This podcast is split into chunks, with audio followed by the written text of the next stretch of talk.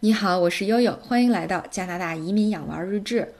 呃，从四月六号，这个大多地区的约克教育局，呃，上线了他们的在线教育以后啊，到现在已经呃差不多整整一个月的时间了。呃，那么在这一个月里呢，呃，悠悠不得不辅导这个还在幼儿园阶段的小珍珠，和在五年级啊这个小学的比较关键的一个时期的这个奥斯卡先生。啊，辅导了他们的作业，然后呢，这这经过这一个月的这个磨合以后，悠悠就得出了一个结论啊，觉得这些孩子们不是在做作业，而是在盘作业。啊，通常大家在盘说盘这个时候，就就是在表达，就是从啊一个特别低级，呃，像一个特别高级的，呃，这个进程当中一个非常简单粗暴而野蛮的方式。呃，为什么又要这么说呢？因为我觉得他们的作业留的也十分的野蛮，和我们国内的路子不一样。其实大家有没有想过哈？无论是在北京、在天津、在海淀啊、在西城，呃，在国内孩子们的这个作业的总体的路子来讲，还是呃，这个老师讲授完之后对这些知识的呃复习和举一反三。呃，但是呢，呃。还真不是到加拿大以后才发现，其实，在英国的时候我已经有所感觉。那么到现在呢，又更深一层的体会。嗯，西方的这个对小学和幼儿园的教育呢，呃，更多的是激励他们的想象力和激发他们对很多事情的深层的思考。呃，为什么悠悠这样说？在奥斯卡先生还在英国上学的时候，呃，悠悠和我自己的这个高中同学就展开过一次辩论。呃，这个呢是悠悠在旁观了我的邻居家的小宝同学啊，他当时在呃奥斯卡一个学校上三年级，开始教了这个除法。他当时那个作业呢是三十二除以二，三十二除以二，英国怎么讲呢？是说三十二除以二的时候，二乘以十等于二十。那么好，我先把二十从三十二里面刨出来，于是就剩了十二，剩了十二以后。啊，再用十二除二，你能算吗？十二除二是六，那么你再把十和六加在一起，得出十六。然后当时悠悠就特别不明白，说为什么要这么给孩子讲这个除法？于是就在朋友圈里发了一个充满了嘲讽的、哈 哈充满了嘲讽的帖子，吐槽了一下英国的数学教育。啊，我我我记得当时是这么说的：说这是三十二除二，那要是七十二除二，二百二十二除二，这个可怎么办呢？啊，然后后来呢，我我我的一个高中同学啊，他大学是学数学的，他说悠悠你不要这样说，英国是牛顿的故乡，呃，他们更多的是这个，呃，通过对数字的解构去。啊，了解这个数学的语言和世界，所以你不要把这个事情看得这么简单。不是说我们背了九九乘法口诀表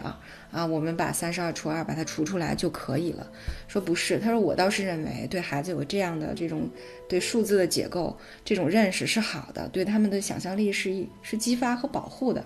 他说，所以我觉得你这样说的真的是很业余。悠悠说好吧，因为呃当时在高中的时候悠悠真的是一个学渣。所以也也不敢这个直接挑衅我心目中的大神，我说好吧。那么其实经过这么多年，现在又到了加拿大之后，呃，又开始有有一些理解了。呃，为什么呢？就是上周啊，这个悠悠和我的好朋友，呃呃，打了一个电话。他呢是现在外派在纽约，带着他的双胞胎在纽约上学。那他的双胞胎呢比这个奥斯卡呃仅仅小一岁，所以他他们在纽约上的是。啊，这个这个四年级，我们上的五年级，然后我们俩经过了长达四十分钟吐槽，得出来一个结论，就是真不知道他们这是怎么留的作业，啊，为什么这么说呢？呃，我举一个例，我举一个例子啊，就是，呃，在呃这个上一周的时候，奥斯卡呢。有一门课是这个社会科学，然后他们最近讲的是这个，呃，加拿大的原住民啊。之前啊，奥斯卡在节目里也给大家介绍过原住民。呃，在最最早的一次这个社会学的这个老师发的资料当中呢，就有这个，呃，原住民是如何和这个西方的探险家们，呃，发生这个生活上的融合的啊？他们是怎么改变了他们的生活方式？啊，然后呢又讲了这个原住民最早的他们的这个生活习惯是怎么样的，有一些是游牧的，有一些是定居的。那么他们的这个小社会的社会结构，那么呃每每一。那么，呃，具有某一个特特征的人，比如老人或者孩子、男人和女人，他们在这个小社会里承担的社会角色是什么样的？啊，他们这个社会是怎么运转的？啊，这个物资是怎么分配的？但是呢，当这个西方的探险家来到了加拿大以后，又对这样的价值观和生活方式发生了怎样的冲击？啊？呃，在大概有这么四五页的文章啊，悠悠给这个刘家航，我们一边看一边讲，讲完了之后呢，悠悠就想，哎呦，终于到了这个作业阶段了。那当时我心目中想的是，哦，那作业可能就会问说，啊，这些游牧民族啊，他们在这个一六零零年之前是什么样的生活方式啊？后面发生了什么样的改变？是吧？就像我们文章里讲的一样啊，他们的社会分，嗯，分什么样的，有什么样的社会分工？那么这个社会分工到现在的加拿大以后，那么人群的分工变成了社会的分工，哈，可能会有这样的一些，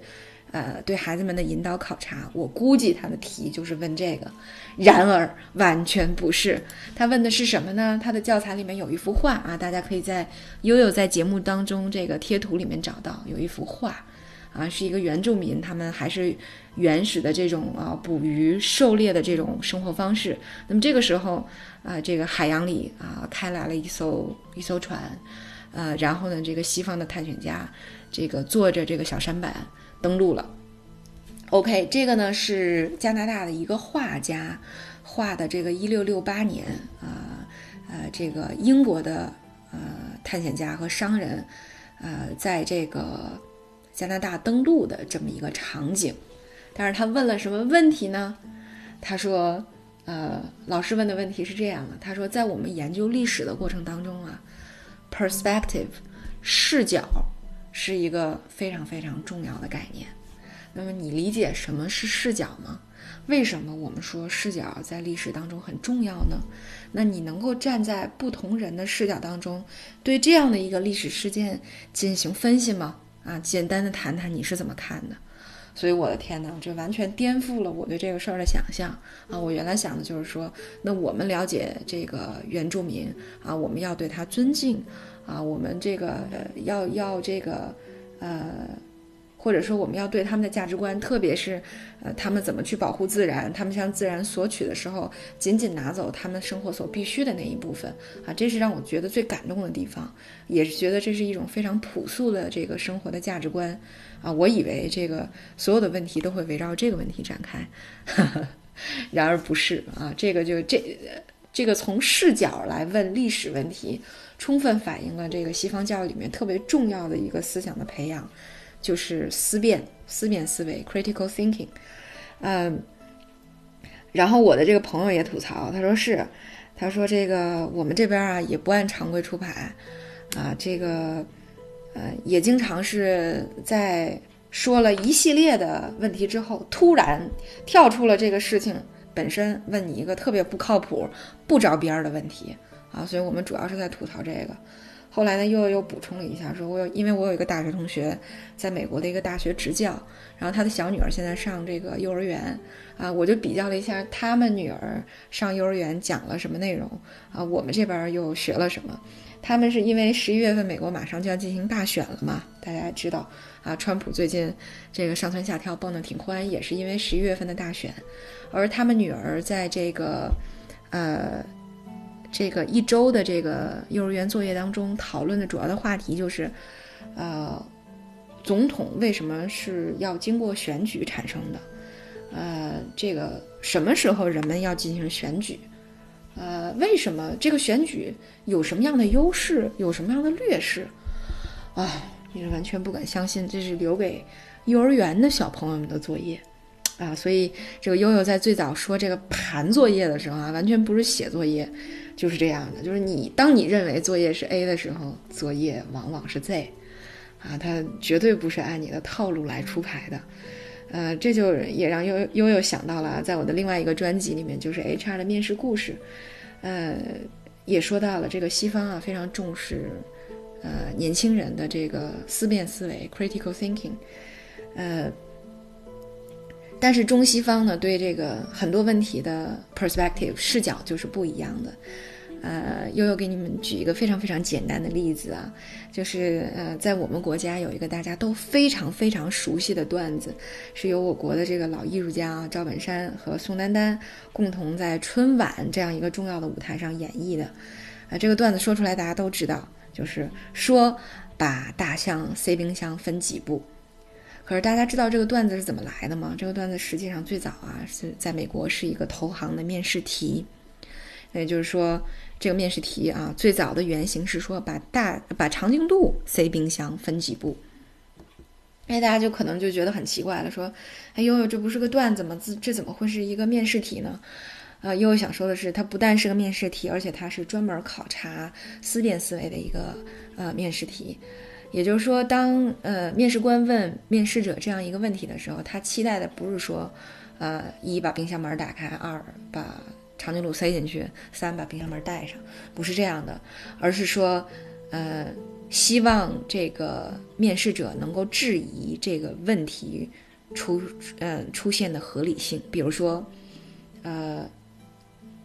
你说的是一个多大的冰箱？那么是一个多大的长颈鹿？那么第二个，这个长颈鹿是死的还是活的？第三个，长颈鹿能不能切块？啊，等等这样的问题，就是说对这个题目本身去呃产生这个质疑，去探讨合理性，正是这个思辨思维和思辨精神的体现。呃，所以我我就觉得，可能在即使是在小学阶段，甚至是在幼儿园阶段，我也看到了这样的苗头。而这样的苗头呢，可能正是正是这个悠悠所不熟悉也不擅长的，呃。因此呢，又会觉得，呃，如果让我来辅导，我是觉得这是在盘作业，因为可能超出了我的能力。但是希望奥斯卡啊、小珍珠，还有我朋友的孩子们啊，包括这个呃，在国内受教育的孩子们，能够越来越多的呃，去通过思辨思维，能够完善自己看问题的能力。呃，这也是呃，经历了一段时间的疫情以后。呃，悠悠发现，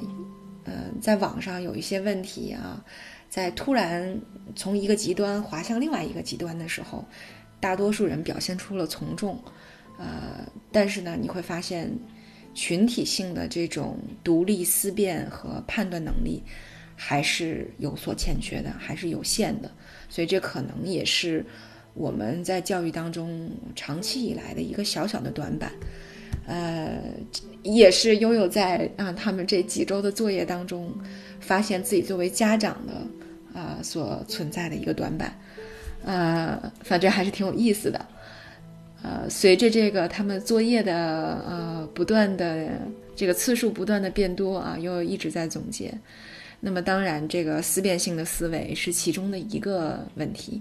那么另外的呢，就是比起画画来讲，他们可能更多的是愿意让孩子们去动手。哎，这我再举两个例子，挺有意思。一个是小珍珠，呃，他们最近在教这个呃数学啊，包括这个对容积、体积、面积、结构啊这方面的概念的认知，那么就会经常要求他们说，哎，你们去。呃，做一个，比如说用，呃，这个乐高的这个同样大小的块块，呃，做一把尺子去量手机，去量电脑，去量书，啊，看看一本书有几个乐高方块这么长。那有的时候会让他们自己搭一个迷宫，啊，有的时候会让他们自己设计一个障碍跑的路线，啊，又有有的时候会以这个视频的方式发在我这个喜马拉雅专辑的动态里面。呃，大家也感兴趣的话，也可以看一下。哎，我觉得这种动手的形式可能比单纯二维的画画，哎，更要呃灵活活泼，或者说是受小朋友们喜爱一些。那么从大飞呃这个从这个奥斯卡先生的这个作业来说呢，他们前两天，呃，这个也是这个自然科学这块学了人体的这个肌肉结构。呃，有一个作业很有意思，他让你做不同的呃他。给你画了这个不同的动作图，然后问你这个动作图，呃，当你做这个动作的时候，你用到了哪些肌肉群？那么这就要求，首先你对肌肉群得有所了解，二一个就是你自己必须去做这个动作，去体验和感受，然后通过这种体验和感受，哎来说，哎我这个动作运动到了哪一个肌肉群？哎，所以我觉得这种题目的设计可能就更加有意义一些，可能比单纯的去考这个人体的生理结构，哎更有意义，让孩子们也觉得参与感更浓厚一些。哎，所以这就是这一段时间以来我对他们。呃，教学的方式、理念和作业的一个新的认识啊，今天就在这里呢，跟大家分享一下我这个粗浅的观念。好，那今天就到这里，感谢大家的收听，我是悠悠。